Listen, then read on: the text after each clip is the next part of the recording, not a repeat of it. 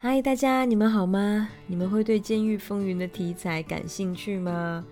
我是一直都很感兴趣的，总觉得高墙背后充满了神秘，特别是多年前的美剧《Prison Break》，以及经典巨著《刺激一九九五》，还有很多不同时期的电影，都让我很着迷。高山铁网里面又会对人有着怎样的改变呢？前几天呢，我就有收到一本书，名字是很吸引眼球的，叫做《囚徒健身》。不要觉得书名是一个比喻或者在哗众取宠哦。而出版社的老板也曾经纠结过这个问题，因为这本书的作者真的是一位蹲过班房的大哥。作者保罗·韦德说：“不幸的是，我非常了解牢狱生活。一九七九年，我二十二岁，第一次犯罪就被送进圣昆丁州立监狱。那在接下来的二十三年中，有十九年是在全美戒备最森严的监狱中度过的。服刑期间。”尽力锻炼并保持强壮健康以及浑身是劲，成了我的金字招牌。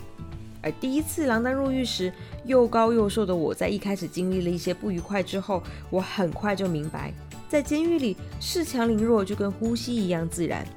威胁恐吓是他们在牢里提供给我的家常便饭，所以避免成为别人的目标的最安全的方法，就是尽快的把自己变强壮。幸运的是，作者保罗·韦德先是和一位前美军海豹部队队员成为了老友，于是学习到了专业的徒手体操，包含伏地挺身、引体向上以及深蹲。而后来，作者更是在大牢之中请教到了体操选手、军人、奥运举重选手、武术专家、瑜伽老师、摔跤选手，甚至连医生都有好几个。天啊！于是，在牢房这样简陋的环境当中，透过徒手体操的健身，不到一年的时间，作者他最终成为了牢里最强的猛男之一。而之后，他不但学到了运作的技巧，更学会了大量的训练哲学，以至于他说，连狱警都崇拜我的生活方式和运动能力。而在他服刑的最后几年，他甚至在班房里开课。听好哦，他是用徒手健身的自创课程来开课赚钱。他不仅让自己有好的健壮的身体，有效的保护到了自己的安全，他还在知识变现，用这套健身大法的心得跟实战，让更多人学会自我保护。同时，他又养活了他自己。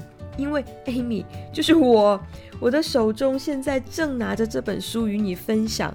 而更可怕的是，他还用徒手健身的实战经验去碾压那些只有依靠器械才能运作的重训健身房。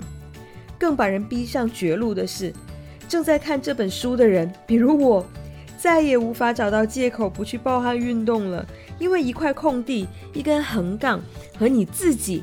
就能打造一个安全、免费，并且还是随时随地的一个私人的健身房。这哪里还需要 Prison Break 啊？这明明就已经是做到了知识变现的 Break 到突破啊！嗯，而作者的新客户，那也就是我在刚刚过去的几个小时前呢，就认真的按照书中所教，开启了我的 Day One 课程。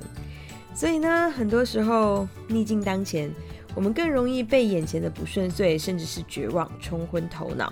但这些往往都是假象，更甚至是他们是一份最棒的礼物，只等着你去寻找、找到跟打开它。